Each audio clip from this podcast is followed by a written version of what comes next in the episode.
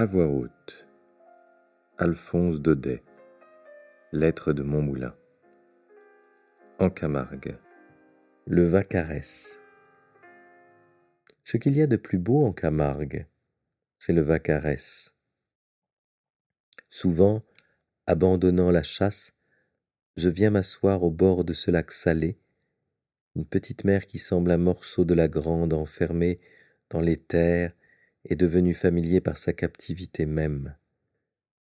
Au lieu de ce dessèchement, de cette aridité qui attriste d'ordinaire les côtes, le Vacarès sur son rivage un peu haut, tout vert d'herbes fines veloutées, étale une flore originale et charmante. Des centaurées, des trèfles d'eau, des gentianes, et ces jolies saladelles bleues en hiver, rouges en été, qui transforment leur couleur au changement d'atmosphère et dans une floraison ininterrompue marquent les saisons de leur ton d'hiver. Vers cinq heures du soir, à l'heure où le soleil décline, ces trois lieux d'eau sans une barque, sans une voile pour l'imiter, transformer leur étendue, ont un aspect admirable. Ce n'est plus le charme intime d'éclairs, des roubines apparaissant de distance en distance entre les plis d'un terrain marneux, sous lequel on sent l'eau filtrer partout, prête à se montrer à la moindre dépression du sol. Ici, l'impression est grande, large. De loin, ce rayonnement de vagues attire des troupes de macreuses, des hérons, des butors, des flamands au ventre blanc, aux ailes roses, s'alignant pour pêcher tout le long du rivage de façon à disposer leurs teintes diverses en une longue bande égale, et puis des ibis, de vrais ibis d'Égypte, bien chez eux, dans ce soleil splendide et ce paysage muet.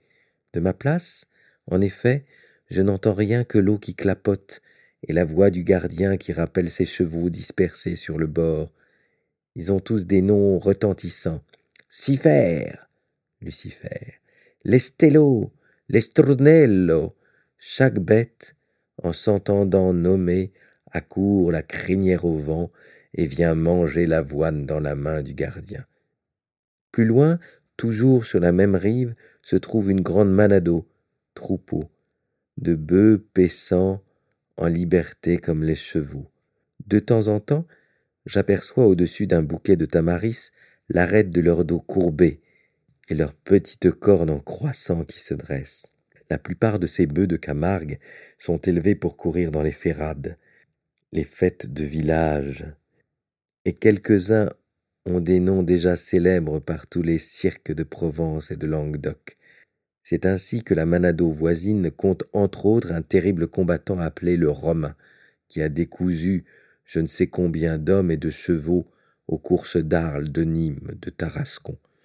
Aussi ses compagnons l'ont-ils pris pour le chef, car dans ces étranges troupeaux, les bêtes se gouvernent elles-mêmes, groupées autour d'un vieux taureau qu'elles adoptent comme conducteur. Quand un ouragan tombe sur la Camargue, terrible dans cette grande plaine où rien ne le détourne, ne l'arrête, il faut voir la Manado se serrer derrière son chef, toutes les têtes baissées, tournant du côté du vent ses larges fronts où la force du bœuf se condense. Nos bergers provençaux appellent cette manœuvre vira la banneau au giscle, tourner la corne au vent et malheur au troupeau qui ne s'y conforme pas. Aveuglé par la pluie, entraîné par l'ouragan, la manado en déroute tourne sur elle-même, ses phares se dispersent, et les bœufs éperdus, courant devant eux pour échapper à la tempête, se précipitent dans le Rhône, dans le Vacarès ou dans la mer.